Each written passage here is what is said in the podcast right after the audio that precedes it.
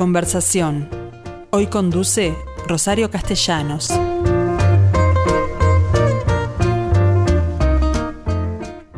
Hola gente, ¿cómo están? Bueno, una vez más estoy con ustedes con una propuesta que tiene que ver con un museo, porque vaya si extrañamos la actividad, la ida a los museos en, bueno, precisamente en, estas condiciones, ¿no? A ver muestras que siempre presentan oportunidad de juntar, de ponernos al día con muestras artísticas. En particular el Museo Gurbich este es de los que está cerrado. Este instituto, institución cultural que fue inaugurada en el 2005 en la calle Ituzaingó y luego estuvo cerrado unos años y para hasta que en el 2015 eh, habilitó su nuevo local en la, en la peatonal Sarandí, que es una, un edificio notable, considerado patrimonio histórico, y que bueno, que los arquitectos Giordano y Lorente lo adaptaron para convertirlo en sede de este museo, con cinco plantas en las cuales se, bueno, se muestra la, la colección de obras de José Gurbich, que la familia tuvo en su poder muchos años, y luego en un último piso, un sexto piso en el cual permanentemente están eh, proponiendo muestras transitorias, pero en todo eso en este momento está cerrado, de manera que quisimos hablar con su actual directora, Vivian Honigsberg, para que nos cuente que, en primer lugar, ¿qué tal Vivian? ¿Cómo te va? ¿Qué tal, Rosario? ¿Todo bien? ¿Cuáles son los objetivos del Museo Gurbich? Bueno, este, los objetivos generales del museo, algunos, claro, en pandemia, algunos se cumplen y otros no, ¿no? Yo digo, este, tenemos la herramienta de la virtualidad, pero la verdad que no hay como la presencialidad, este, y más tratándose de ver exposiciones, ¿no? Eh, en esto de promover y difundir la obra de Gurbich a través de, bueno, la conservación de las obras, el estudio y, la, y la difusión, este, y la presentación de la colección permanente, lo podemos hacer hasta cierto punto, ¿no? O sea, generamos actividades virtuales, eh, visitas guiadas, con, de hecho, tenemos una visita guiada que lo hacemos este, de la mano de Martín, que es el hijo, eh, que, que, bueno, viviendo en Bélgica, ya en presencialidad lo hacíamos, ¿no? Esto de poder este, generar un recorrido por el museo eh, de la mano de él, con, con anécdotas de, desde, desde su, su lado que hacen la diferencia, no, no es lo mismo que que bueno ver este, eh, sin, sin, sin, estas anécdotas que, que, son muy divertidas, a veces muy, muy interesantes. Y bueno, eso lo seguimos haciendo. Eh, nuestro compromiso, bueno, siempre desde, desde lo social y educativo también, porque eh, en pandemia incluso terminamos de realizar los dos murales que estábamos haciendo con los con las personas privadas de libertad en la cárcel Punta Rieles con eh, Josefina Pesino, de directora de taller, y, bueno, esos dos murales eh, se van a poder ver emplazados en la ciudad. Así que, em, bueno, y estamos, de hecho, en el piso 3, estamos aprovechando este, este encierro, eh, generando una relectura del recorrido museístico del piso 3, este, contando un poquito, haciendo como un homenaje a lo que es el taller y todos los talleres que por los cuales pasó Burrich, que fueron tres, tres talleres muy, muy, muy conocidos, uno del barrio sur, uno en el puerto y en el cerro. Entonces vamos a generar un espacio específico para contar y para que los niños lo puedan disfrutar, al cual extrañamos muchísimo, ¿no? Pero el piso 3 en particular, porque el, el, en el museo hay distintas zonas dedicadas a distintos momentos de, de. En el piso 3, ¿qué es lo que había? Porque hay, recuerdo un lugar que no sé si era el piso 3, donde se hacía hasta, hasta una reconstrucción de, de lo que fue su taller. Ahí va, exactamente. En el piso 3, este, el, museo tiene un recorrido este, cronológico descendente. Entonces uno empieza, bueno, en la sala 4 y 5, que son las muestras temporarias, eh, es el, el último piso, los últimos pisos, no, no son de gusto específicamente, ¿no? Esas son las muestras que van cambiando, que bueno, actualmente tenemos la de, este, lamentablemente la de Elsa Andrada que quedó eh, sin, sin, visitar por ahora. eh, montadita, así perfecta, y bueno, cerra el museo. Eh, este, y a partir del piso 3 uno empieza a recorrer eh, la colección permanente desde el inicio, este, los inicios de Burbich.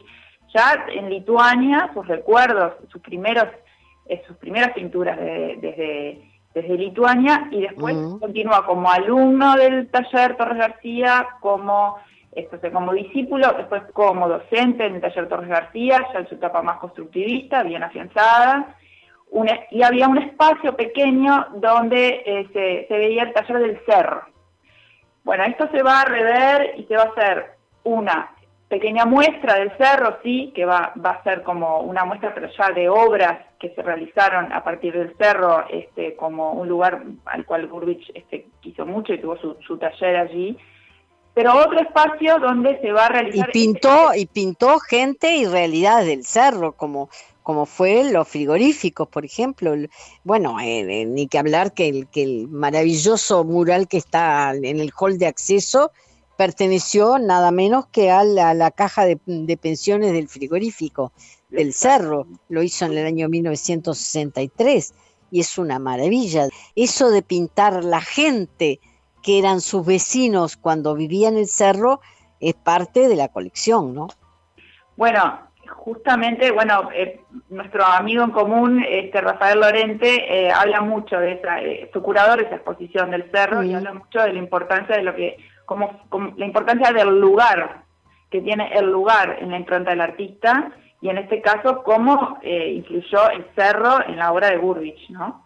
Yo me pregunto, ¿cuántas obras hay de Gurbich? Porque yo recuerdo una magnífica exposición de cerámica de Gurwitch, de piezas que se montó en el espacio del subte hace años. Y bueno, y, pienso, más allá de que hay mucho expuesto, deben tener una cantidad guardados en depósitos, ¿o no? Sí, es así. El, el acervo, el museo, este, tiene un acervo de 226 obras. Eh, esas mm. obras tienen una pequeña parte de esta exposición que estás contando tú, de esta colección que es de cerámicas, pero después la Fundación Gurbich eh, tiene la colección de cerámica, sí, en un depósito, este, que sí, la conforman, no sé, no sé exactamente la cantidad de obras, pero son muchas. Eh, sí, fue un, muy prolífero, fue este Burbich. No, no, no, no paró. En sus pocos años, con 47 años, eh, tiene muchísima producción. Y bueno, algún día sí, esperemos poder hacer una muestra de, esa exposición, ¿no? Porque es realmente increíble. Lo que yo no sabía es que aparte del Museo Gurbich que gestiona la fundación, tenían una colección que no pertenecía al Estado y que, bueno, que por lo visto mantiene por, eh, digo, de forma que se pueda ver en cualquier otro espacio, ¿no? Exacto. Sí, son nueve colecciones, creo que son este, artes escénicas, naturalezas muertas, eh, proceso creador, este, de retratos, eh, bueno, la de cerámicas, en sí son, son varias colecciones. Tú hablaste de que se hace investigación también en el museo. ¿Quién se encarga de la parte investigación que debe tener un museo? En la, investigación está a cargo de la Fundación Gurrich, ¿no? Sobre todo la investigación es mm. la Fundación Gurrich que tiene un archivo este, muy grande y una biblioteca también muy grande que, que se trasladó, no sé si tú recuerdas que había una biblioteca en el museo, se trasladó, sí, se amplió, es mucho más grande ahora en, en la fundación que es a una cuadra y media del museo este, no, no tiene un año ese espacio. O sea, eh, está, la investigación se genera allí a partir de, bueno, de Martín Gurbich, fundamentalmente, que es el director de la fundación, eh, y de María Eugenia Méndez, que también es la directora ejecutiva de, la fundación, y bueno, y curadores, que amigos que, que, que trabajan siempre investigando y encontrando este, buscando facetas diferentes y a partir del archivo, sobre todo que hace poco también fue recuperado, que es un tema y hoy tienen el archivo allí también, este, este lo pueden lo pueden visitar. Es decir, que todo ese material, esas eh, actividades están fuera del museo que visitamos los comunes, la, gente. Sí, está fuera del museo, no está dentro del museo porque, bueno, el espacio del museo tampoco eh, es muy grande, ¿no? No. entonces no. Está muy bien resuelto, pero no es grande. Exactamente. Evidentemente. porque, porque realmente uno no, de afuera no se imagina lo grande que es. Claro, que lo que hicieron Giordano Lorente es, crear esos medios pisos aprovechando las alturas descomunales que tenían los espacios originales de la casa, ¿no? Y bueno, y eso duplicó el espacio, permitiendo además una forma de balconeo hacia otra sala, la sala inferior por ejemplo. Sí, es, es como Ahora, un, laberinto, ¿no? Uno, uno este, puede visualizarlo todo desde determinados pisos, este, tiene un recorrido bien, bien interesante. A, veces la gente interesante porque pensé que ya había visto, eh, estoy acá y, de repente ya pasé por aquí. O sea, genera esa experiencia física, ese recorrido, genera también un, este, un interés en el visitante más allá de las obras, ¿no? Por supuesto. Aparte de que tienen una muy buena tienda, que es la, lo inmediata al acceso, yo me pregunto, ¿cómo se financia ese museo? Porque más allá de que, de, bueno, de, de, de, las visitas que puedan pagarse y eso, eh, ¿cómo se hacen para financiar? Eh, un, costo que evidentemente tiene, porque ustedes son, empleados del, museo, ¿no? Hay sueldos que pagar. Exactamente. Eh, bueno, justamente eh, es, un, es un, desafío y es el por lo cual yo estoy trabajando todo el tiempo, es, justamente poder sostener este, este museo que, si bien el Estado lo ayuda, el MEC, de hecho el edificio y las obras ahora son propiedad del Estado, pero la... Sí, del MEC.